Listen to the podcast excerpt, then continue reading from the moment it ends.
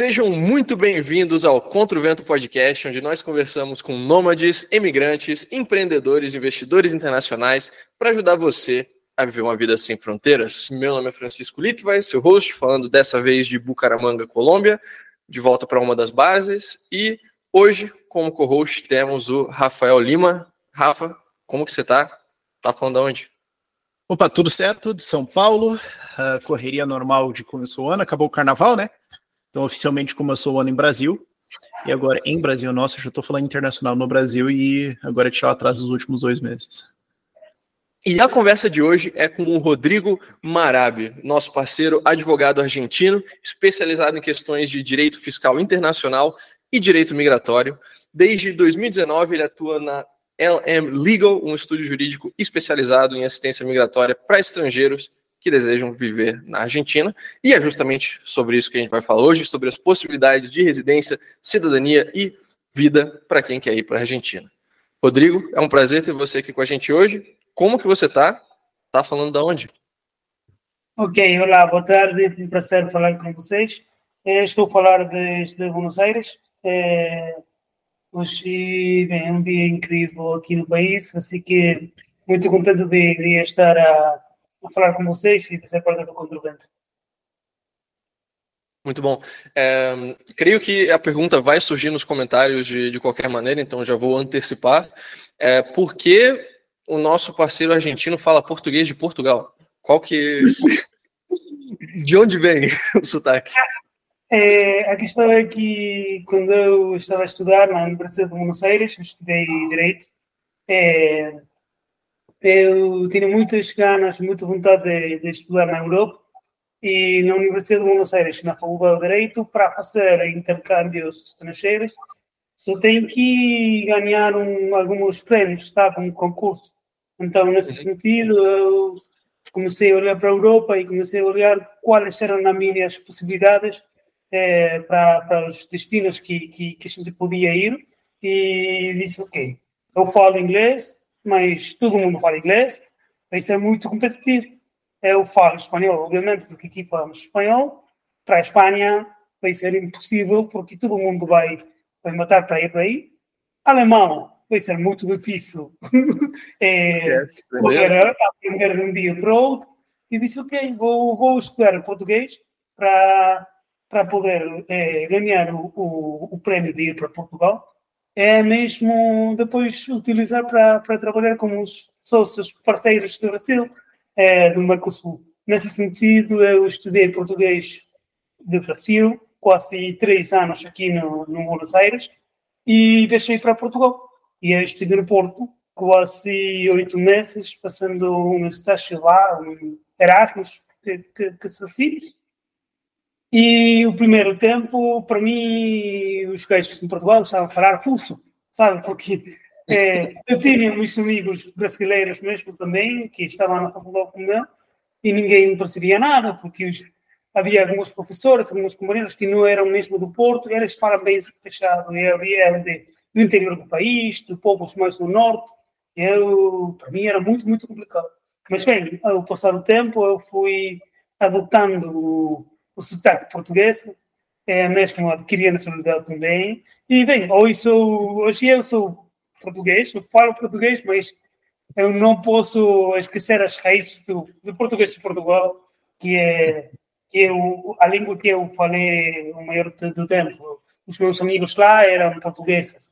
Eu tive, tive alguns companheiros brasileiros, mas eram poucos. Então, foi o idioma, foi como eu tive a possibilidade de aprender. Entendi. E tem uma pergunta relacionada a isso, que você falou que você né, ia usar o português também para tratar com parceiros brasileiros e clientes do Mercosul e tudo mais.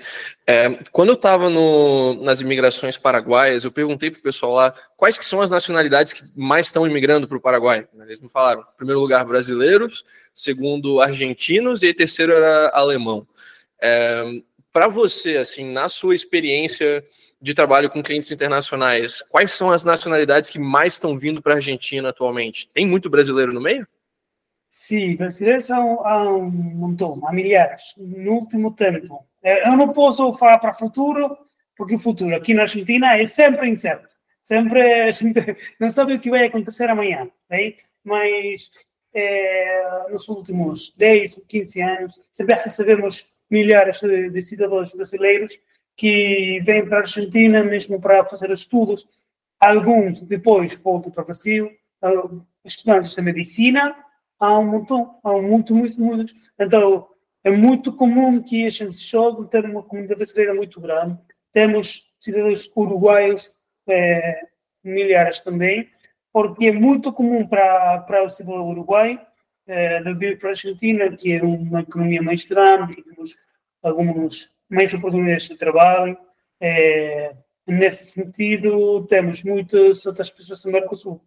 É, isso para falar de, de estudantes ou, ou, de trabalhadores. Sempre recebemos muito, muita comunidade de, de Bolívia e de Paraguai, com, completando o resto do Mercosul, que quizás os migrantes desses países são, é, na maioria, migrantes mais trabalhadores, que para, para fazer trabalhos da construção, por exemplo, a diferença dos brasileiros que é, na maioria vêm para estudar, para fazer é, investimentos.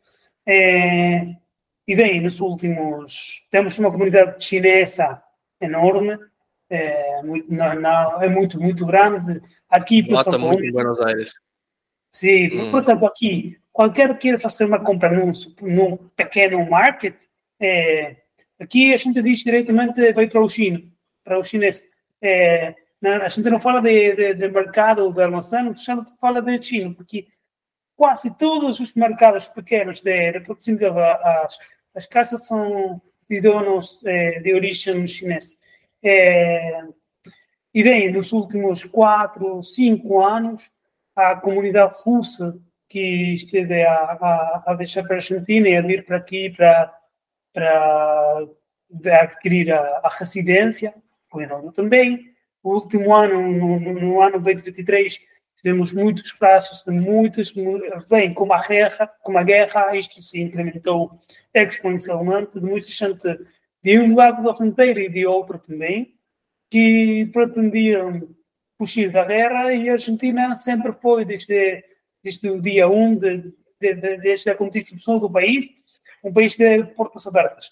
É, a gente recebe imigrantes e, e dá a possibilidade de se instalar, de trabalhar, de ter todos os mesmos direitos que tem um, um gajo que, que vive aqui na Argentina, que nasceu na Argentina. Então, nesse sentido, há muitos russos, eh, trabalhei com bielorrussos também, que pelo medo de, de entrar na guerra também estavam a, a sair de, do país. Eh, há residentes espanhóis e vem muitos residentes também da Europa que que estão a pesquisar por novas oportunidades, por, bem, a questão aqui mesmo da Europa, dos Estados Unidos da América, é, a Argentina, nos últimos 10 anos, em dólares, é, foi, virou um país muito barato. Então, mesmo que para a Argentina e para, para os locais, é, às vezes é mais barato e às vezes é mais caro, agora está a virar um bocadinho mais caro, é, em dólares isto, o país está a ser é, muito barato. E o nível de vida que, que alguém pode ter é, num país na Argentina e mesmo principalmente no Buenos Aires, mas temos algumas outras cidades que oferecem uma vida incrível é, em dólares é muito barato. Então se você, não sei, é, está a analisar ir a viver para Madrid ou para Barcelona e sabe que com, bem, mil euros vai tentar conseguir só alugar um, um, uma morada. É, uma aqui... caixa de sapato em Barcelona por mil euros. Exatamente. E aqui, por exemplo, em Buenos Aires, é possível alugar um, um fundo de apartamento e mesmo ter é, uma vida, eu não vou dizer de luxo, como mil dólares, mas tampouco é que é muito caro. Então, é, com 3 mil, você vai, vai fazer uma vida de luxo é, coisas que em outros países não é possível. Então, nesse sentido, eu acho que, que a Argentina foi o principal motivo que recebeu muita comunidade imigrante nos últimos anos, mesmo que seja um país de, de portas abertas. A criminalidade, na, no país, em comparação do resto do, de, do continente da região, é baixa. Então, eu acho que é uma grande possibilidade. E nem, não vou falar de, do perto que temos alguns destinos que são no, no país e, e, e perto, mesmo estamos a um voo de 4, 5 horas do Rio de Janeiro, ou estamos a um voo de 2 horas do Bariloche, eh, que no inverno é um incrível destino para ir a, a fazer esportes de inverno, ou mesmo no verão, é também um incrível lugar. Tem coisas da Europa, então temos voos diretos para a Espanha, eu, para Paris. Eu acho que é uma boa alternativa, realmente é muito atrativo estar a viver por aqui, e por isso é que recebemos uma comunidade gigante muito grande nos últimos anos. É, o, é o aviso que a gente costuma fazer para os nossos clientes. A gente, inclusive, chegou a conversar sobre esse tema no, no nosso último podcast com o Boltaid Mar, da, da Argentina, que a Argentina é um país que é extremamente interessante é, para quem tem rendimentos em dólar, ou em euro, ou em, em, rendas do exterior de forma geral. Não é um país que a gente está recomendando, ah, vai para lá e arranje um emprego é, local na Argentina, porque aí é uma situação um pouco mais complicada. É, é mais para galera é... autônoma, quem trabalha remoto, programador, essas coisas, que é, você já está ganhando bem, seu custo de vida despenca, você está num lugar muito mais seguro e com uma comunidade internacional bem forte, né? Exatamente. A, a comunidade internacional no principalmente em Buenos Aires, é, é muito grande, mesmo em algumas cidades importantes do país, como o Sul, a Patagônia é, é grande também, é, Córdoba vai, vai achar alguns também. É, e como, como estava a dizer, é, para quem é autônomo, para quem tem é, rendas é, fora do país, é uma boa oportunidade para, para ver e se vive muito bem. A qualidade de vida é boa, o sistema de saúde é bom, uh, a criminalidade é baixa e a vida noturna, a vida cultural do país, da cidade de Buenos Aires, incrível. É, a oferta, a quantidade de oferta de bares, de museus, de teatros, uh, recitais, de shows musicais. É, eu estive, eu viajei muito, eu tive a possibilidade de viajar muito, estive muitas vezes na Europa, estive no Brasil, estive nos Estados Unidos, estive na Ásia, e há poucas cidades como Buenos Aires que realmente não está a dormir nunca. É, a vida noturna de, de, Buenos Aires, você pode estar uma segunda-feira às quatro da manhã e você quer pegar uma pizza, vai ter onde ir. que, que por uhum. exemplo, na, na, Europa não, isso não é possível, não sempre. Então, isso eu acho que a vida noturna na Argentina, a vida cultural, Buenos Aires é, é muito, muito boa. E é, eu e... me senti muito seguro quando eu estava em Buenos Aires também, né? Eu fui na posse do Milan, inclusive foi onde eu fiz a tatuagem. Uh, eu estava lá dia 10. E eu fiquei dois dias lá. Pô, tinha de madrugada todo mundo andando na rua normal. Não, em nenhum ponto eu senti assim, sair andando pelas ruas. Tá, tá bom que eu estava numa região mais central, né? Mas é. Em nenhum ponto eu senti, opa, acho que isso aqui pode ficar diferente, o que está acontecendo aqui e tal. Não, tranquilo. Então, pô, eu lembro quando eu cheguei, eu acho que eu pausei uma hora da manhã, era duas e meia da manhã, tinha uma mulher andando, no, no, andando na rua, uma mulher, uma senhora de uns 60 anos andando na rua com o cachorro com uma criança de 7 anos de idade na mão. Eu falei, cara, se ela que claramente mora aqui tá, tá achando que isso aqui tudo bem? Claro, você tem que saber onde está, por suposto, uhum. é um país que a economia foi, não foi muito boa nos últimos anos, uhum. que foi má. Vai dizer o mínimo. então, é, se você é, está a passear sozinho às três da manhã e não sabe onde ir, não tem uma recomendação, bem, pode, pode cometer um erro, é, sabe, e, e, e virar um, lugar que, que a gente não quisera estar lá. Mas, em termos gerais, é uma cidade muito segura e, e a vida noturna, como disse, é 24 horas. Então você pode, qualquer hora, estar eh, na rua e, e estar bem, e desfrutar, e fazer planos, e, e fazer compras, e comer, e tomar, uhum. beber peixe. Há milhares de lugares onde tomar um bom copo de vinho. Eh, e os preços são sempre em dólares muito barato, realmente muito barato. Sim. e, e, assim, um outro ponto que eu acho que vale mencionar, a própria, para mim um fator muito importante é a beleza da cidade.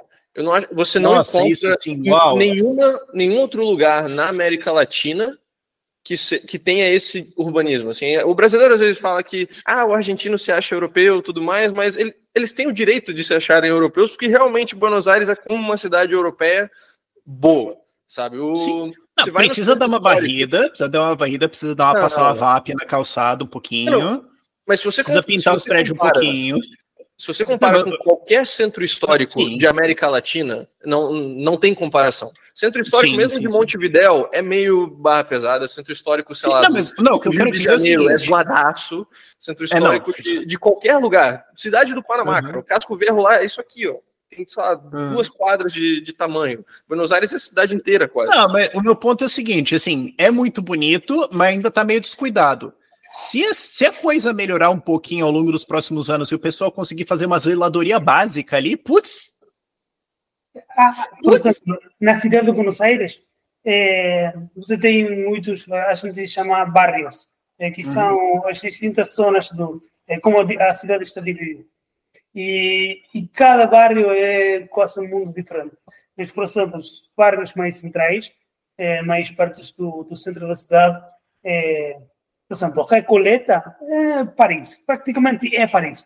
É mesmo porque 100 anos atrás, quando o bairro foi principalmente construído, é, os donos eram muito, muito pasta, muito dinheiro, e eles é, traziam para os mesmos arquitetos da Europa para Buenos Aires para fazer as mesmas construções. Então, você vai, vai para o, pelo centro da cidade, pela Praça de Mayo, pela Recoleta, pelo uhum. Palermo, bem perto da Recoleta também, e vai ver os mesmos portas dos edifícios bem antigas que são parecidos a Madrid. É, a nossa avenida Figueiredo Alcorta é muito, muito parecida à avenida é, que vai, como é o nome? É, Castellana, Paseo da Castellana, que é Avenida de Madrid.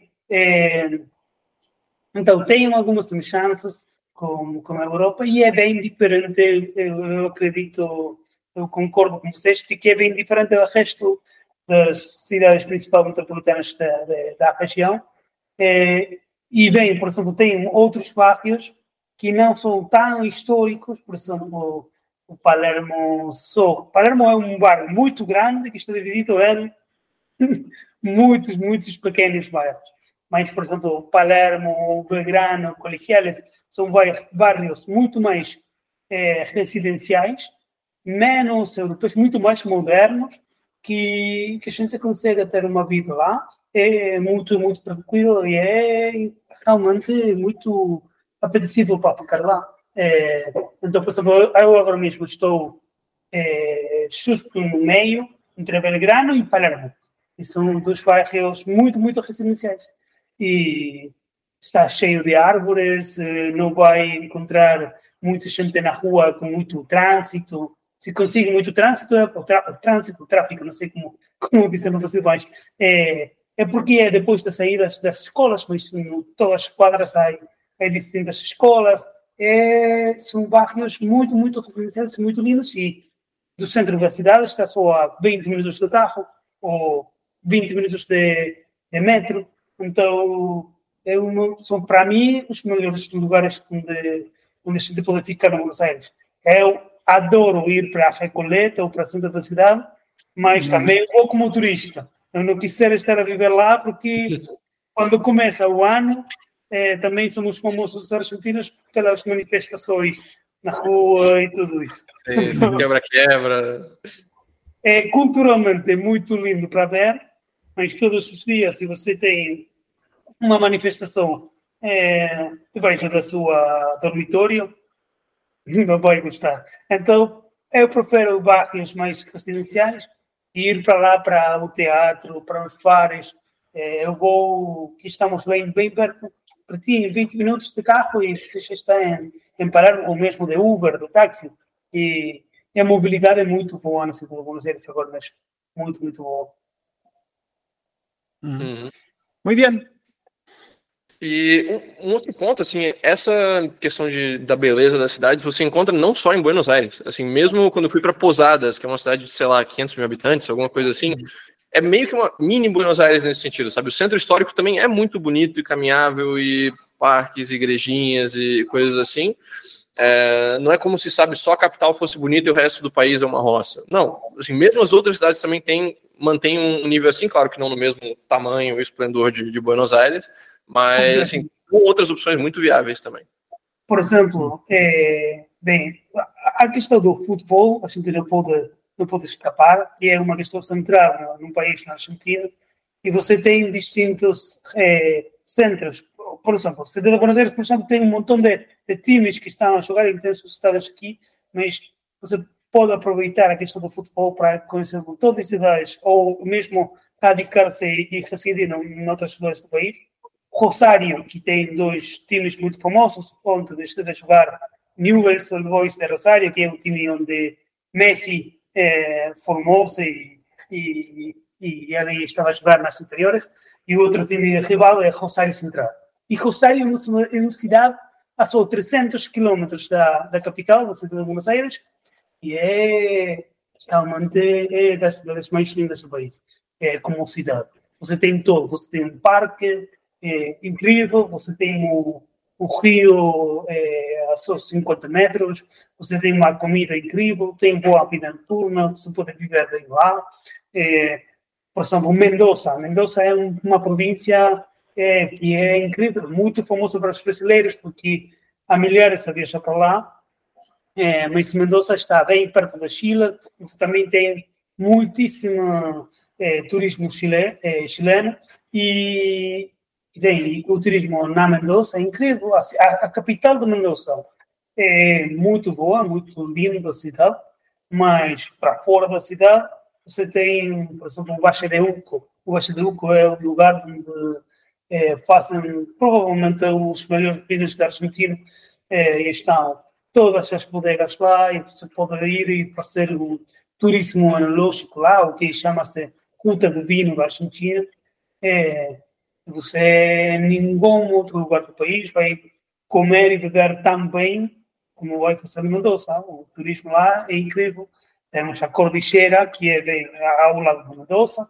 É, isso é, para mim, é maravilhoso. O norte do país, é, no Jujuy, na Salta, são cidades muito, muito lindas, bem mais pequenas que, que os principais eh, centros que estou a falar, ou, eh, mais parecidas Posadas, eh, e tem questões turísticas, de, sobretudo naturais, atrações naturais, que são incríveis, o, o Cerro dos Sete Colores, tem marmosos eh, espaços para, para fazer trekking, então, por exemplo, para um trabalhador remoto que está a possibilidade de para trabalhar só precisa de Wi-Fi.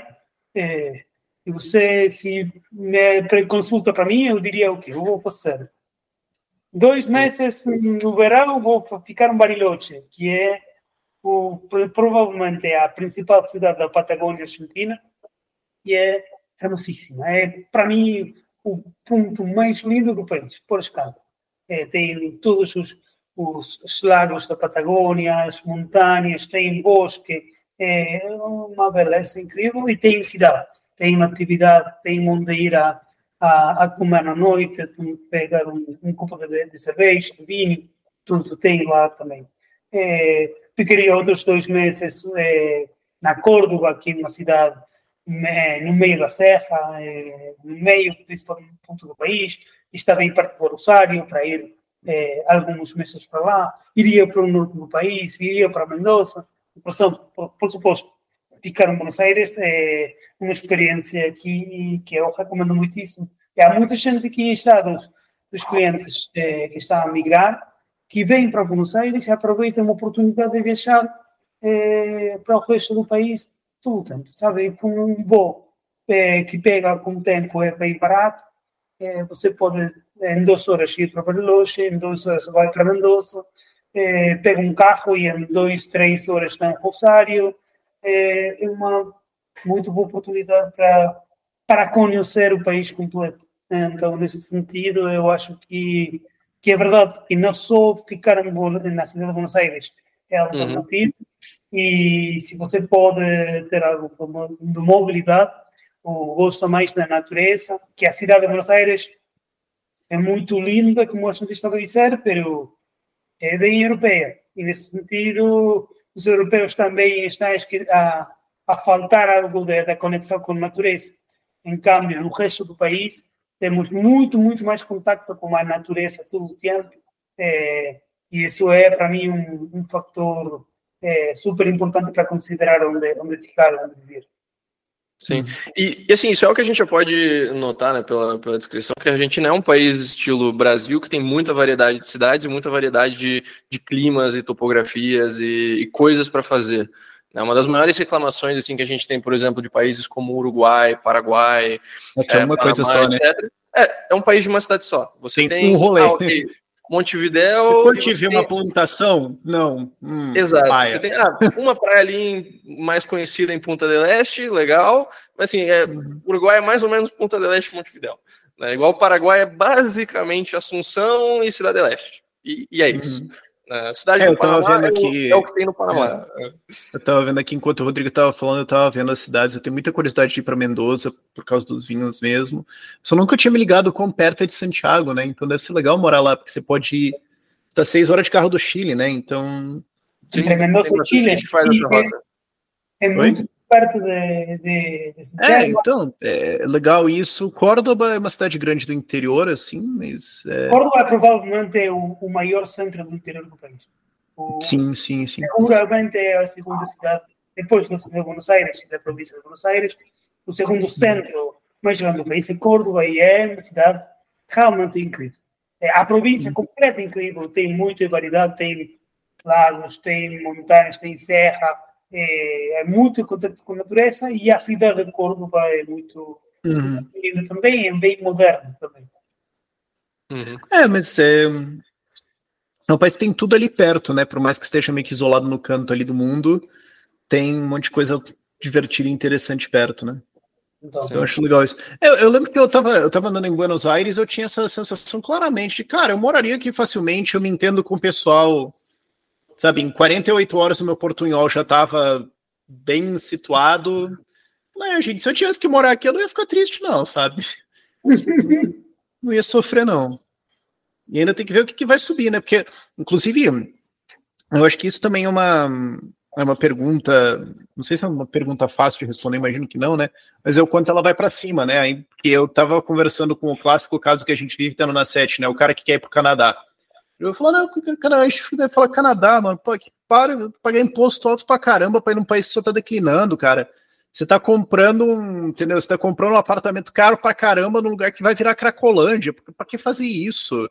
É, você tá comprando a empresa no alto quando ela só tá caindo. Enquanto isso, a Argentina é o contrário, né? Você tá comprando embaixo quando só vai para cima. A questão é o que, que vai para cima ainda, né? E o que, que pode acontecer com isso? Que é, pelo que a gente estava falando antes, preços de imóveis não estão tão altos, eles estão bem razoáveis, assim, então parece é, um momento interessante, né? É, eu acho a mesma coisa, que um momento interessante. É, bem, no último tempo tivemos uma mudança política e de, de, do contexto de, político e de governo muito grande. A gente é um país acostumado a, as muitas mudanças. Há uma frase que diz que você viaja fora do país, é, cinco dias, volta e tudo está mudado.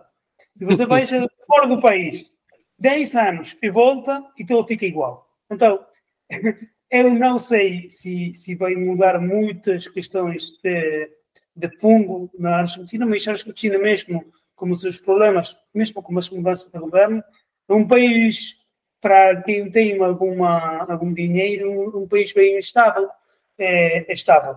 Então, os preços dos imóveis no último tempo estiveram a descer muito, mas todo mundo acredita que, que tem que, no futuro relativamente próximo, estar a crescer, estar a subir, porque o valor, o custo da construção vai, em pesos argentinos, vai virar mais caro. Então, necessariamente, o preço de, dos imóveis vai virar mais caro também, mesmo em dólares.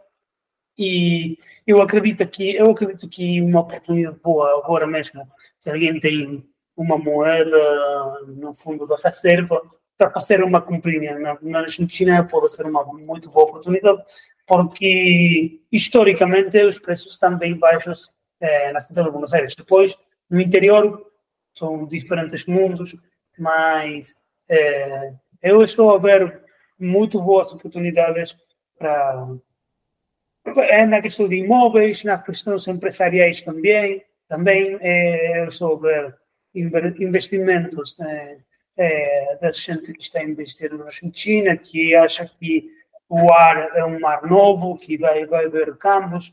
é, que o país tem a possibilidade de se abrir ao mundo e, e se isso acontece e a questão da economia se normaliza um bocadinho mais, um, pelo menos um bocadinho, é, é, o país tem que, tem que crescer, inevitavelmente. Então, nesse sentido, eu acho que estou, concordo com vocês. É uma boa oportunidade, eu estou a olhar para o país e eu acho que o país teria que estar em, em crescimento. Se o país já tive muitos malos anos, muitas malas é, experimentações, mas incluso nesse contexto, é, o país sempre dá a possibilidade de ganhar dinheiro. Para quem tem dinheiro, é sempre uma, mesmo que o país não está muito bem, não tem oportunidades para ganhar ainda mais dinheiro. É, está a virar-se um bocadinho mais desigual o, o, o país, eu acho, no, no último, nos últimos 15 ou 20 anos. Então, nesse sentido, é sempre, por exemplo, o país não tem bem boas finanças, mas os particulares, nos termos gerais, têm boas finanças. Por exemplo, não é muito comum é, encontrar alguém na rua que tem, é, sabe, que tem muitas é, dívidas. Se você quer comprar um imóvel, você não pode fazer uma, um empréstimo hipotecário é, no banco. Você vai que pegar todos os, os, os bilhetes e vai comprar. Então, nos termos gerais, as famílias não têm muitas dívidas, mas o país sim. Então, há muita gente que está a dizer que é um país pobre, com muitos cidadãos ricos, e isso faz e que dá muitas oportunidades para, para fazer negócio. Eu, uhum. É isso que eu acho. Uhum. É, como é que ficou o mercado imobiliário aí? Porque eu li bastante sobre como agora entrou um monte de imóveis no mercado que não estavam sendo vendidos antes, começou Sim. a ter mais construção. Aliás, foi uma coisa que eu fiquei surpresa, né? Porque eu andei em Buenos Aires por horas e eu vi assim duas construções. Falei, gente, ninguém está construindo nesse país, o que está acontecendo? Como é que mudou isso aí? A, a questão principalmente tem que a cidade de Buenos Aires sempre foi uma cidade que está em constante construção. É, ah, mas eu vi muito pouco, na verdade, né? Eu vi. Eu, eu pouco. É, comparado a São Paulo, eu achei muito pouco. É, faz muito tempo que eu estou em São Paulo, mas agora mesmo para São Paulo. É, depende do bairro, mesmo também é uma possibilidade. Por exemplo, no bairro de Grano, no bairro de Palermo, no bairro de Núñez, que é onde o uhum. estádio da River Plate está bem pertinho de programa também, é, há muitas, muitas obras novas mesmo no centro da cidade é possível que, que você esteja a pesquisar, é, a encontrar-se menos obras de construções, mas no último tempo, por exemplo, o que aconteceu é, no fim de 19, acho que foi, foi que uma lei foi promulgada, uma lei de arrendamento, é, arrendamento doméstico para, para as pessoas. É, então, nesse sentido, o mercado reduzir, se foi reduzindo muito, muito, muito, e até o último ano, vou dizer, até dezembro de 2023, você não ia encontrar. Se você tem que agora mesmo sair a arrendar o departamento, é quase impossível. O preço está bem altos em dólares e para a gente que está aqui no país é bem caro, mas para alguém que está fora é, é bem barato. Eu vou dizer, por exemplo, a gente está a dizer um departamento de 50 metros, 60 metros quadrados, eh, nos bairros de Belgrano, de Palermo, eh, mesmo na Recoleta, é possível encontrar por 600, 700 dólares. Eh, e em departamentos muito, em, em construções muito novas, que você tem amenities, se você tem, por exemplo, um Zoom, um, é, como vocês dizem para ginásio, é, academia, uhum. academia, é isso. É, e pileta in, pileta out, sabe, piscina, tudo isso. Então, nesse sentido, eu acho que é muito mais barato que, que as coisas da região, você tem uma, uma boa oportunidade. Agora mesmo, como mudança do governo, desde que o presidente Emilei, é, ele tirou por fora a, lei de arrendamento do é, particular, é, e nesse sentido, agora mesmo eh, o mercado não está tão regulado pelo Estado mas regula-se só o cine, vamos dizer. Então, nesse sentido, eh, os preços, o que a gente está a olhar é que os preços do arrendamento estão a baixar também.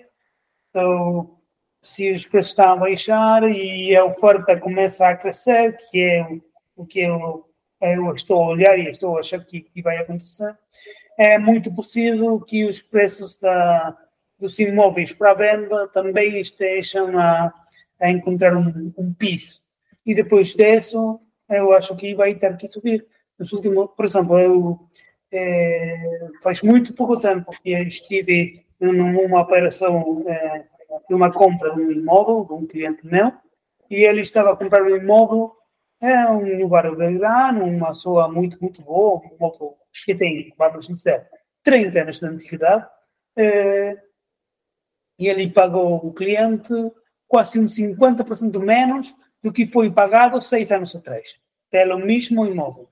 Nossa, é, uau! É, eu estou dizer, é, 2017, 2000, acho que foi 2017, eles têm vendido um piso é, terceiro, terceiro andar, isso é, é, por quase 600 mil dólares, e agora estava a ser vendido no 2023 é, por 360, 350.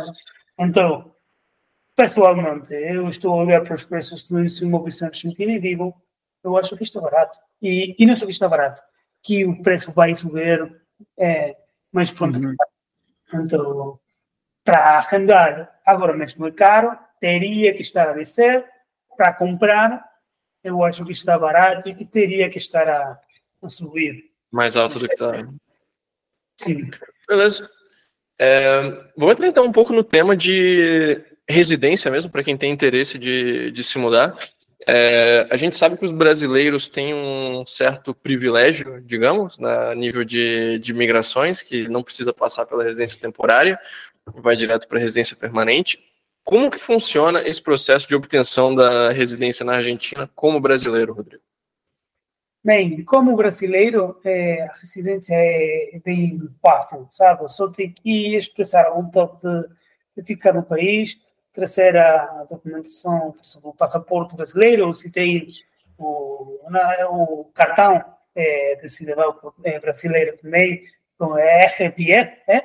que se diz? Como é o nome? O RG? O, o DNI de Brasil. O RG, o RG. Uhum. Ok. Então, nesse sentido, só tem que, que demonstrar que quer viver aqui, acredita a sua identidade e automaticamente pode é, receber a, a, a, o permisso para, morar no país. É, não há muito que tenha que ser analisado pelas autoridades. Então, é por isso que temos muitos é, estudantes brasileiros nas universidades públicas argentinas, é, porque realmente é muito fácil. É, não, não, precisa de, de, de muito hum, análise para as autoridades, nem menos. Tem que passar as apresentações em tempo e forma, claramente, mas o processo é, vamos dizer, bem fácil. Então, nesse sentido, eu acho que é uma boa possibilidade para algum brasileiro que está a analisar e a, e a pensar na possibilidade de de experimentar viver na Argentina.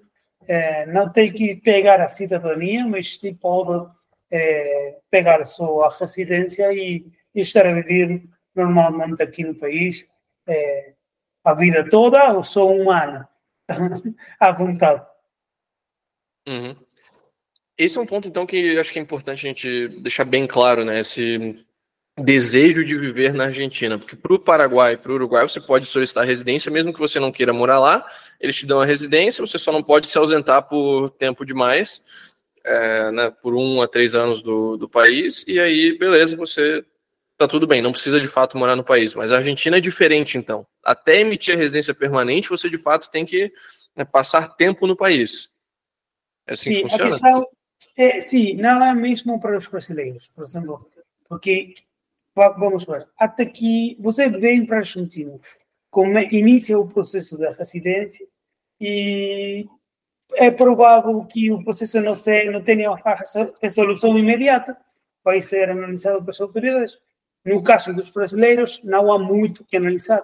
Então, o processo vai ser curtinho, mas não é que vai ser de um dia para outro.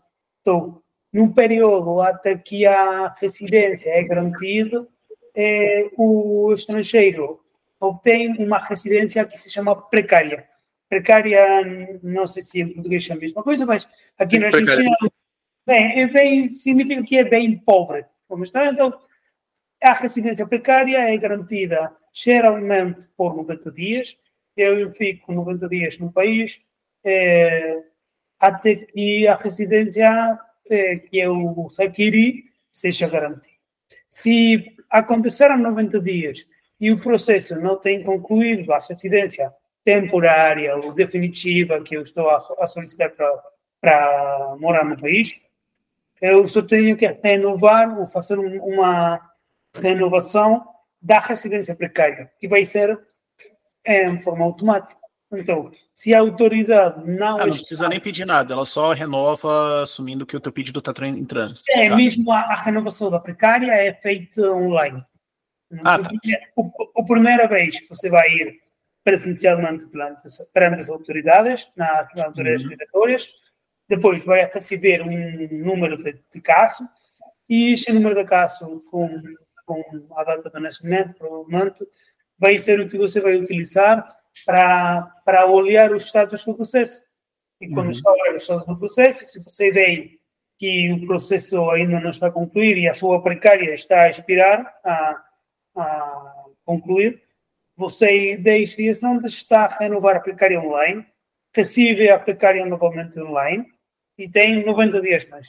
Então, ao longo desses 90 dias, você pode entrar e sair do país livremente, como qualquer cidadão argentino.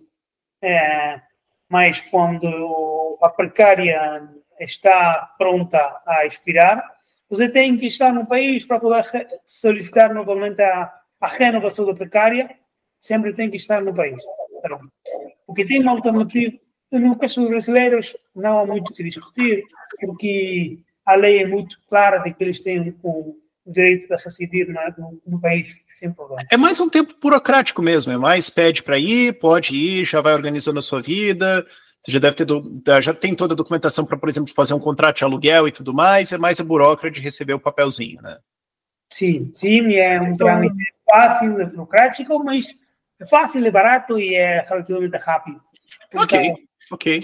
Sim, mas ao mesmo tempo, assim, se não, não sendo emitida a residência permanente no período dos três meses da residência precária, quando a pessoa for solicitar a extensão da precária, ela deve estar na Argentina, porque senão podem negar a extensão ou uhum. negar a sua residência permanente. Mas aqui, aqui a gente está presumindo o caso de alguém que de fato quer morar lá mesmo, né? Não alguém que está só pegando só para ter o papelzinho lá e caso.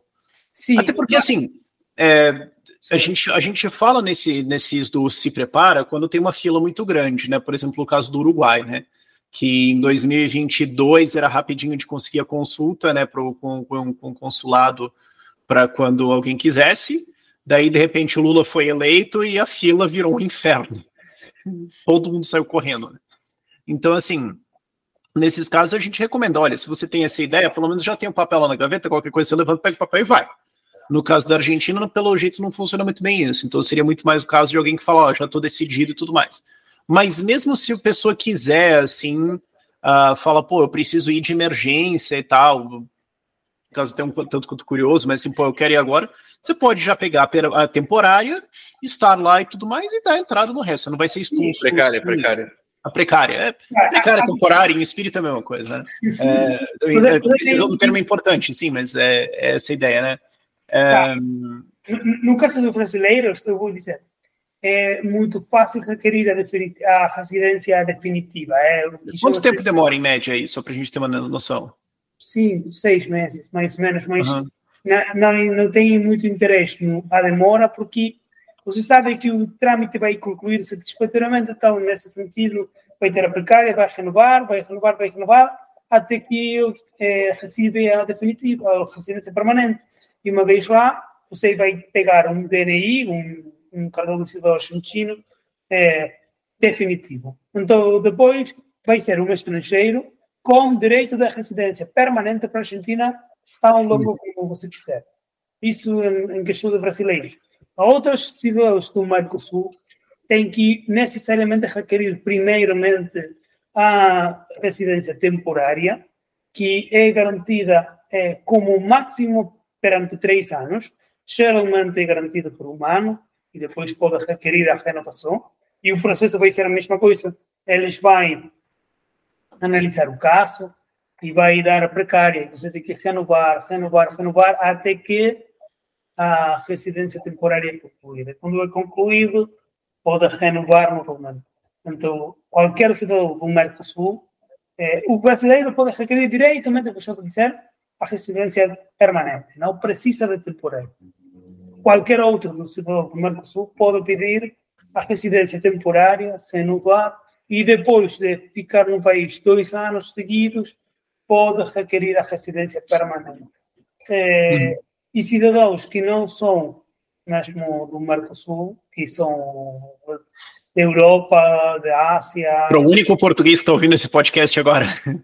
É importante mencionar, temos vários uh, ouvintes portugueses, acho que é 15% da nossa audiência de Portugal. Pois, verdade, né? Não, eu falo de brincadeira, mas é que sempre tem o grupo português que fica puto que a gente esquece deles, né? Não, é importante mencionar. No caso deles, não aplica direto para permanente, né? Primeiro precisa aplicar para temporária. Vai aplicar para temporária para três anos, não dois para poder requerer para tempo permanente depois. Mas estou de acordo uhum. que é um pequeno, nunca se depois. Uhum. Certo. É, mas bem, vá, vá para os brasileiros, é, como estamos a dizer, é um processo bem simples, é, rápido e, e, sempre tem a possibilidade mesmo de pedir a temporária ou de pedir a, a permanente. Bem, fica aqui no país o tempo que quer e pode sair sem virar cidadão argentino. Se quer virar cidadão argentino, é um processo adicional que a gente tem que fazer. É, e enquanto à questão fiscal, que é algo que a gente pode, pode aprofundar um bocadinho agora, é, é algo que é, você vai, não importa a residência, mas vai importar, para, para obter a residência fiscal, vai importar que um, no ano calendário você fica no país mais de 183 dias. Então, é, adquirir a nacionalidade não é bem fácil, mas perder a, a sorry, adquirir a residência fiscal não é algo bem fácil, tem que ficar de mais de metade de ano, mas se adquire, você para perder depois é um bocadinho mais difícil, você tem que ficar num país menos de 90 dias no ano calendário.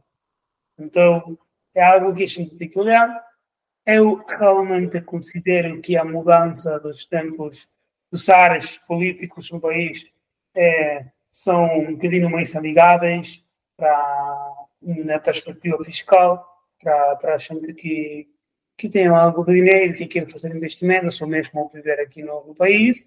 É, sempre realmente há muitas oportunidades para fazer é, pagamentos. Consideração daqui sempre os impostos na Argentina são pagados em consideração do, uh, do dólar oficial. Nós temos, qualquer que estive a viajar no país no último tempo, uns 10 anos, sabe que nós temos muitas moedas.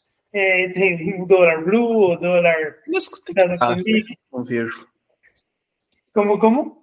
Mas quanto é que está o câmbio? Ah, tá, Está amassando um pouquinho. Né? Agora Apesar mesmo há quase uma 36% de, de diferença entre o dólar oficial e o dólar blue. É, mas, mas teve 25% de inflação em dezembro e 20% em janeiro. Quando eu fui na posse do Milley, tava, o blue estava 1.100, tá 1.100. Então, está começando a se organizar, né?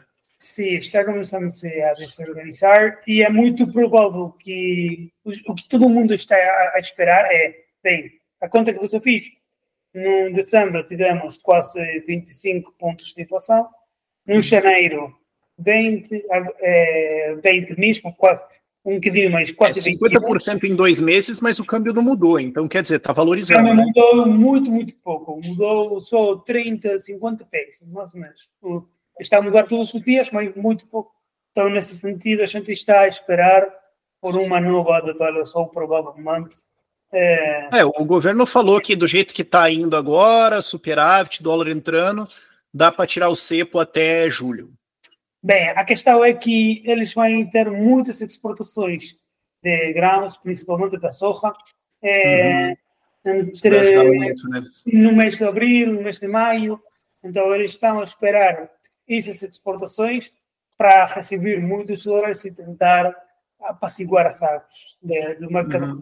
O governo está a comprar muitos dólares no último tempo, que era algo que, que a gente não, não estava a, a olhar no, no, governo passado, que ele estava a vender por todo o tempo para, para manter a, a, o tipo de câmbio com anterioridade às eleições, quando as eleições foram perdidas pelo, pelo governo anterior e ganhadas pelo Milley, é, o tipo câmbio mudou muito alto, mas bem, agora estamos como é possível é, alguém está a dizer que é a calma com anterioridade ao tormento.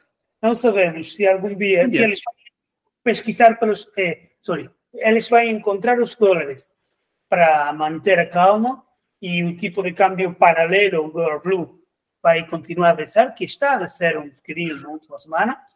Ou se, se eles não conseguem os dólares, provavelmente vai fazer uma nova revolução. Uhum. É, e, e o dólar vai ficar mais alto e a brecha vai ser mais curta a questão temporal aqui uhum. é, é, impossível de, de predecir. De, de a economia provavelmente é o ponto mais difícil. É, uhum. Mas, bem, por isso é que eu acho que sempre tem muitas oportunidades, porque, por exemplo, nos, nos últimos anos, mesmo que os impostos para, para residentes fiscais argentinos são bem altos, sobretudo considerando os ingressos e os bens que têm no exterior do país, é, a realidade é que você vai pagar os impostos em consideração da avaliação do tipo de câmbio oficial. Então, quando a brecha é grande, a brecha, a diferença entre o dólar blue e o dólar oficial é grande, você uhum. paga o imposto é, como um desconto muito importante. É, nesse sentido, sempre há alguma possibilidade. E, por suposto, claro, há muitos residentes fiscais argentinos, que é uma conduta que, que eles, eu acho que é, pode ser, vamos dizer, não, não uma questão personal, mas a lei é, vai sancionar aqueles que não já declararam todos os bens e, e as atividades lucrativas, mas na prática há, há milhares. A evasão fiscal na Argentina é muito grande e, sobretudo, para qualquer que tem, é, vamos dizer, um software developer ou alguém que está trabalhando cripto ou alguém que está a prestar serviços e trabalha de forma remota, o mais provável é que esteja a receber fundos no exterior, é, numa conta do Wise, de PayPal, de, o que seja, ou em cripto mesmo.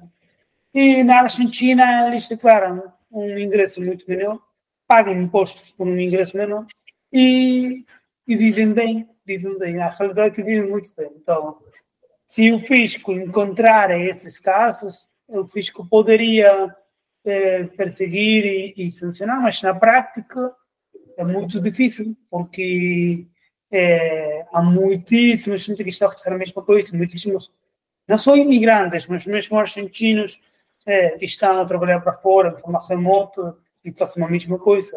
A questão de, dos trabalhadores autônomos e o que se conhece como monotributistas argentinos também. Então, é, eu posso dizer que morar na Argentina não significa necessariamente que na prática todo mundo que está morando na Argentina e é residente ficar argentino está a pagar impostos. É, uhum.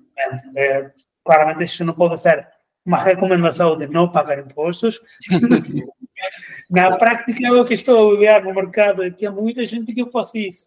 É, eles têm um risco, mas é uma prática medianamente comum. Uhum. Sim. O, acho que um ponto também que era muito importante mencionar em relação à, Argentina é a obtenção da cidadania, né, que é uma das mais rápidas em todo o mundo. Dois anos de residência é possível aplicar para ela. E também tem aquela possibilidade de aplicar mesmo sem os dois anos de residência em casos de é, dos vínculos de ter filhos ou casamento no, no país. Você poderia explicar um pouco mais sobre como funciona esse processo? Claro, claro. é, nesse sentido, um, uma questão que eu acho que é bem importante comentar é que o passaporte argentino é, tem uma muito boa reputação no, no mundo todo, eu vou dizer. A gente pode ter a possibilidade de viajar pelo mundo completo e sempre foi com um passaporte argentino, não. São muitos poucos países o que, o que querem da visa Argentina. É um passaporte é, com uma muito boa reputação nesse sentido. É, e em consideração do anterior, como o Francisco estava a dizer, é, o que a lei diz é alguém que, que está a residir de forma legal no país ao longo de dois anos vai e para quem vai, vai adquirir o, o que se chama arraigo, que é ligação com o país. Então, depois de, de ficar dois anos e, e, e ter arraigo com o país, você pode requerer a nacionalidade ante os juízes administrativos. É, claramente, há, casos que, que são mais fáceis, casos que são mais difíceis. Cada juiz tem um critério diferente. Há alguns casos excepcionais, onde, por exemplo, vem um cidadão é, chinês, é, que, que há muitos aqui, que, que está a a nacionalidade argentina dois anos e um dia, e e não sabe dizer nenhuma palavra em espanhol. Então, isso pode ser um, um, um caso um bocadinho controvertido, mas para cidadãos brasileiros, por exemplo, é, que o Porto União é sempre um, um nosso meio de contato, é, eu acho que é praticamente muito, muito fácil, porque temos costumes muito similares, diferentes, mas similares. É, o arraigo como país é muito mais fácil de se obter e de se demonstrar e na prática, com ficar dois anos aqui, já dá permisso para requerer a nacionalidade. E o processo de nacionalidade normalmente vai demorar, dependendo de onde você vai estar a requerer, porque pode requerer em qualquer é, província do país, o que nós chamamos províncias para os estados. É, então, é, em qualquer província pode requerer e vai demorar seis meses, um ano, no, no promédio, mas um processo relativamente simples. É, a gente faz esse, esses processos muito e, e geralmente temos é, resultados muito satisfatórios. Isso em questão de, de requerer a nacionalidade para aqueles que é, não têm filhos, que não estão casados com argentinos. Do outro lado, e que ficam dois anos legalmente no país pelo outro, pelo outro lado, se você é um cidadão de qualquer lugar do mundo que você quer e vem para a Argentina e você tem um filho é, ou uma filha que nasce num país, e o nascimento automaticamente vai dar a nacionalidade argentina uhum. para esse novo, esse recém-nascido ou recém-nascida. E se filho argentino vai dar direito para seus pais, pai e sua mãe, de obter a nacionalidade argentina. Então, nesse sentido, não muito que demonstrar mais que a filiação. É um processo bem simples também, vai ser um bocadinho largo, seis meses, oito meses, mas uhum. uma misturação que a gente recomenda é requerir a residência temporária e, em paralelo, requerir a residência, desculpe, a cidadania argentina. Então, o primeiro ano vai viver legalmente com a residência temporária e provavelmente para, para o momento de concluir é, a temporada vai estar a, a, concluir o processo de cidadania. Então, uma vez que recebe a cidadania, pode ficar legalmente no país é, e emitir o seu documento definitivo, o seu passaporte, etc. A mesma coisa se está a contrair um matrimónio como um argentino ou uma argentina, é, também vai dar direito a requerer a nacionalidade é, sem considerar se ficou ou não ficou dos anos no país. Então, nesse sentido, no último tempo tivemos alguns casos de.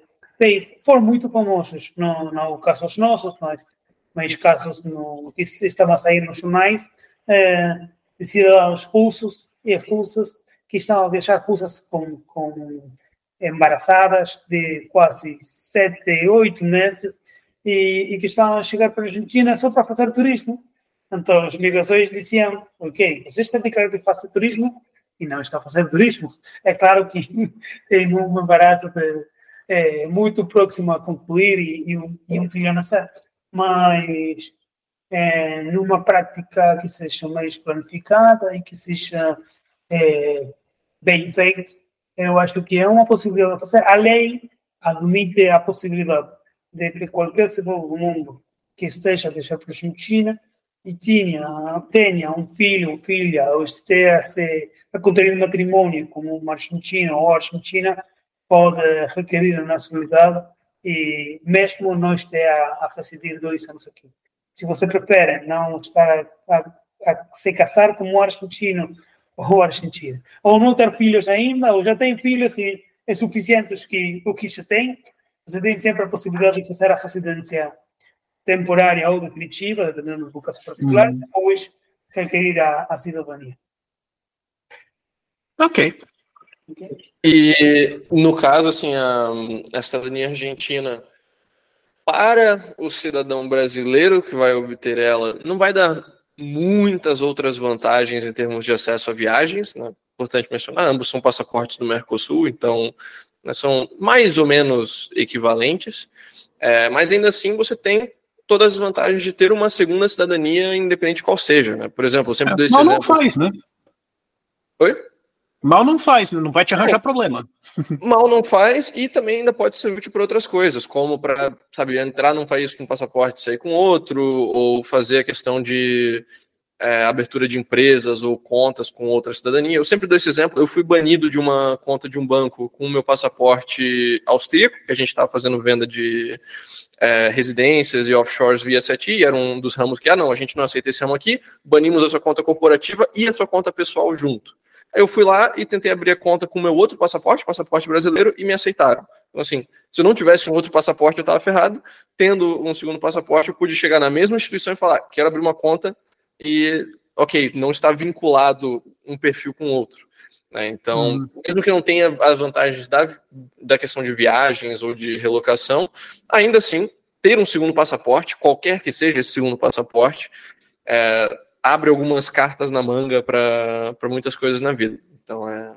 Sim, mesmo, bem... mesmo nos tempos de, de, intercâmbio de informação fiscal que há no todo mundo, principalmente é neste intercâmbio de informação para os fiscos, da nacionalidade que a conta é aberta. Então, se você é um argentino que não está a residir fiscalmente no país, é, não tem obrigações de, fazer o pagamento de impostos aqui no país vamos só imaginar, eu sou argentino, tenho o passaporte argentino, estou a morar na Alemanha, eh, depois do primeiro ano vou perder a residência fiscal no país, então não tenho que fazer pagamento de impostos no país, na Argentina. Não é como o caso da América, dos Estados Unidos, que eles têm que pagar, eh, não importa onde estão a viver, na Argentina só pagamos residentes fiscais. Então, nesse sentido, se eu estou a viver num outro país eu abro uma conta bancária argentina, com um passaporte argentino, mais provável que o intercâmbio de informação financeira e fiscal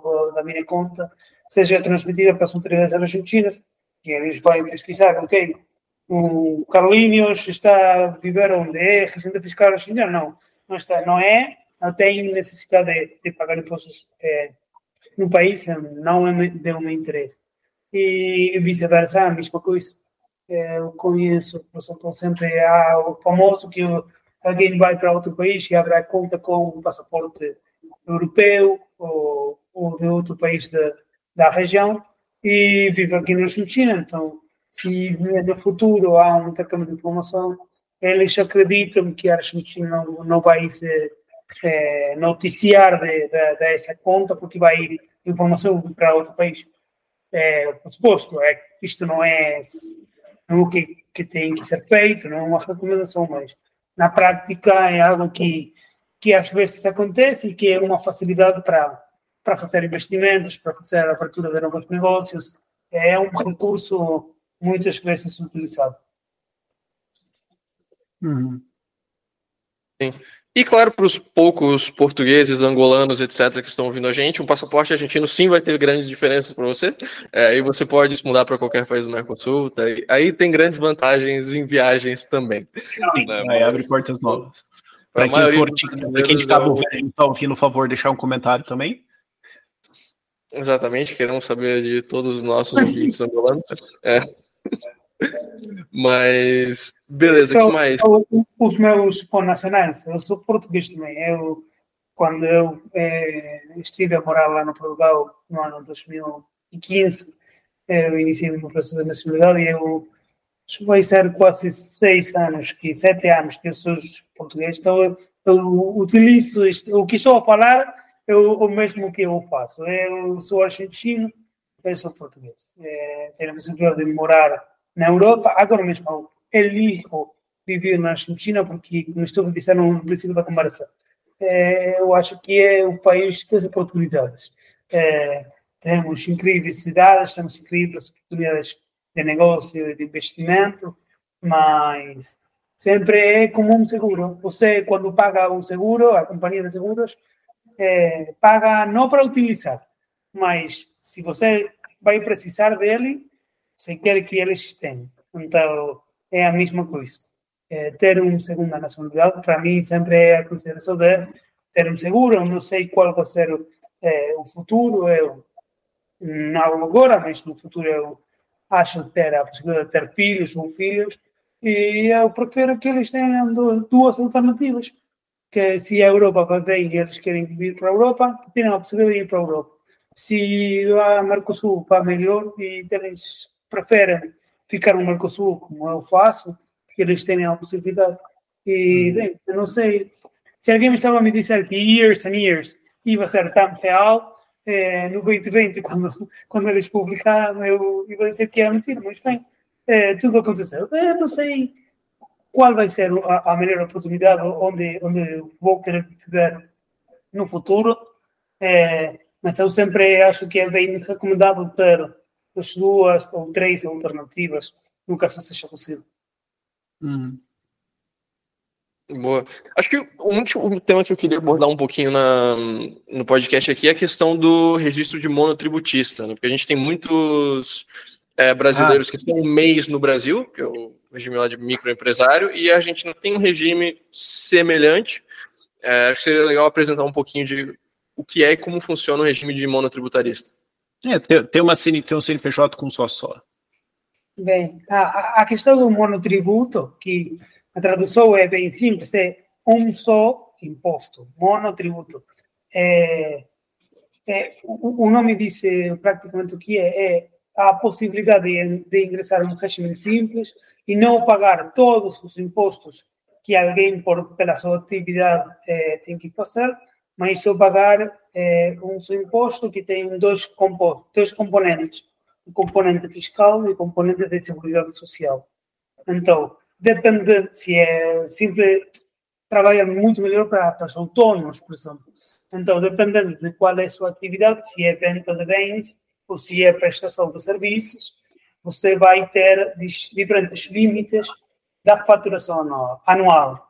Então, vamos, por exemplo, agora mesmo para a prestação de serviços, a categoria é, H, que é a mais alta, temos categorias para serviços de, de, da letra A até H. Eh, então, a H é a mais alta e agora mesmo permite uma faturação anual perto dos 12 milhões de pesos, quase um milhão de, de pesos por mês. Para simplificar, são mil dólares, eh, mais ou menos, é, mensuais. Então, nesse sentido, é, alguém que esteja a, a, com uma facturação é, até esse monto para prestação de serviços, tem uma possibilidade de dizer, ok, eu não vou pagar todos os impostos, eu só vou pagar é, um monotributo. E o monotributo geralmente vem, é econômico, vai pagar para a categoria H, agora mesmo está menos de 50 mil pesos, mais ou menos, é, 50, 70 mil pesos. Então, isso são 50, 70 dólares.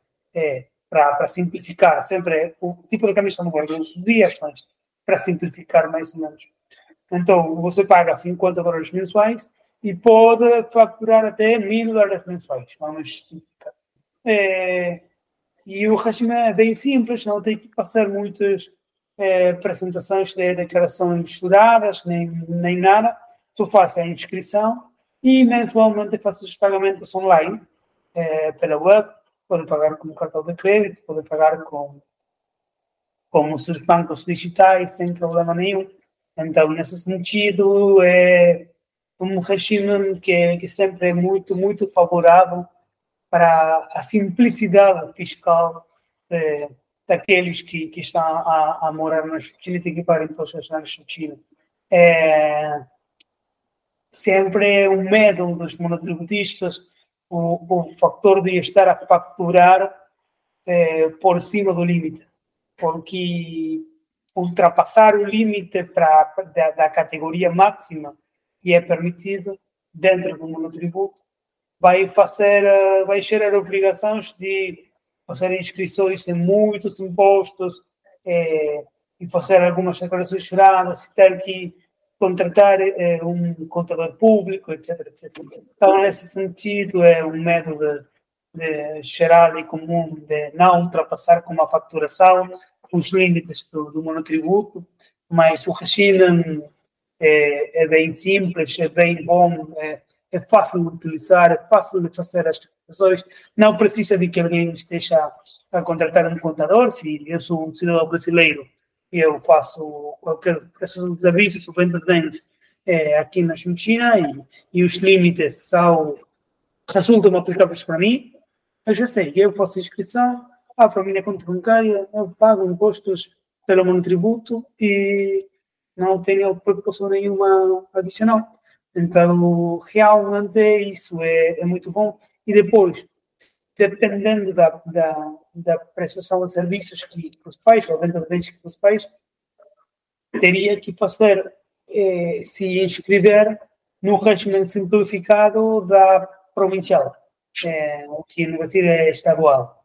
Então, por exemplo, os professores liberais não pagam impostos de ingressos brutos, que é o imposto é, provincial, por excelência, é o mais comum, o mais conhecido. Mas vamos dizer, se eu estou a, não sei, eu tenho um café e eu quero vender, faço um café na, na rua, eu estou a vender, vou pagar o regime de monotributo ah, pelos federais e o regime simplificado pelos impostos provinciais. E é bem, bem sencillo, bem fácil. Uma questão, você mencionou o faturamento do monotributo sobre a renda de serviços. A pessoa pode ter o faturamento do monotributo até essa renda, mas ela ainda pode ter outras fontes de renda que não entram no monotributo, ou é a renda total da pessoa que entra no monotributo? Digamos, se ela tem lá, um aluguel de um imóvel no Brasil, é, isso não afeta o limite, ou afeta?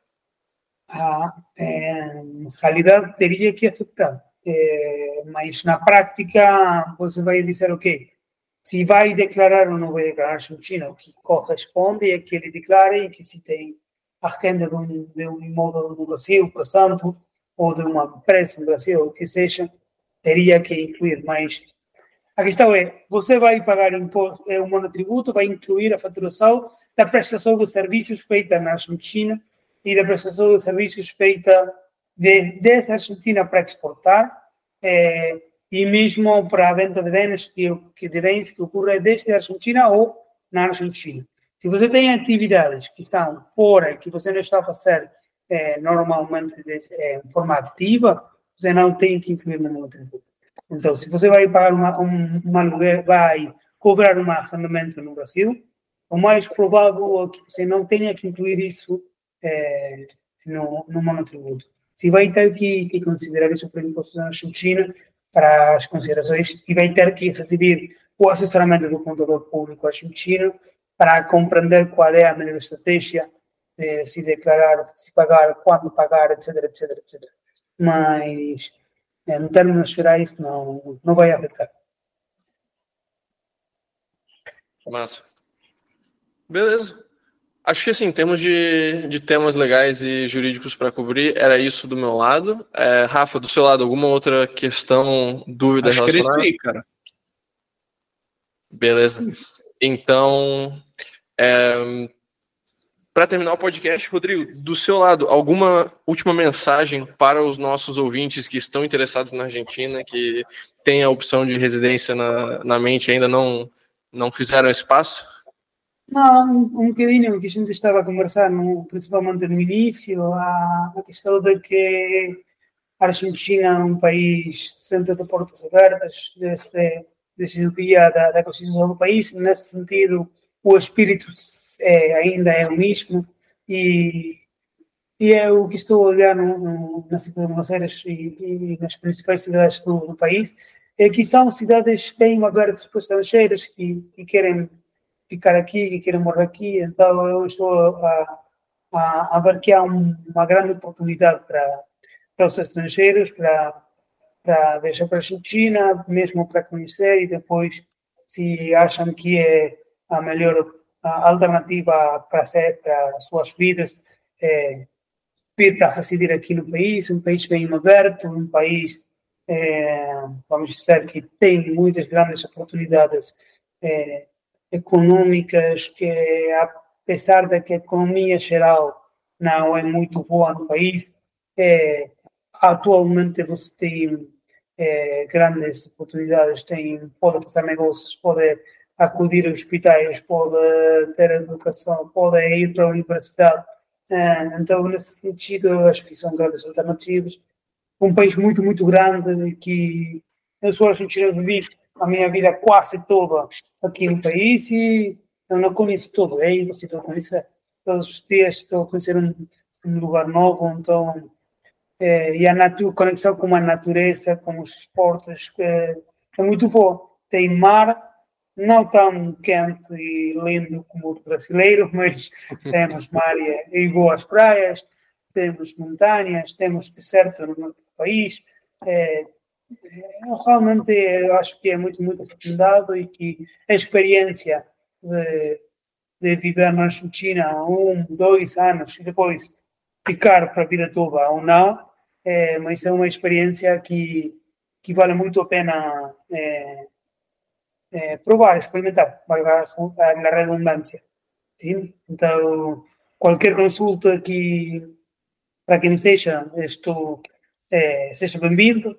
Eh, sou amante de, de falar do meu país com, com qualquer, assim que quem queira vir para o escritório no Buenos Aires pode, eh, tem portas abertas e, e bem, isso. Ficamos à disposição. Fantástico. O link da solicitação de residência da, na Argentina, junto com o Rodrigo, vai estar, inclusive, aqui na descrição do podcast. Então, se você está interessado ali, tem mais detalhes sobre como funciona o processo, toda a parte do, do que está incluído, etc. tudo mais. E, se você quiser fazer o seu pedido e iniciar, pode fazer também diretamente no site. É, Rodrigo, muito obrigado por ter participado do Contra o Vento com a gente aqui hoje.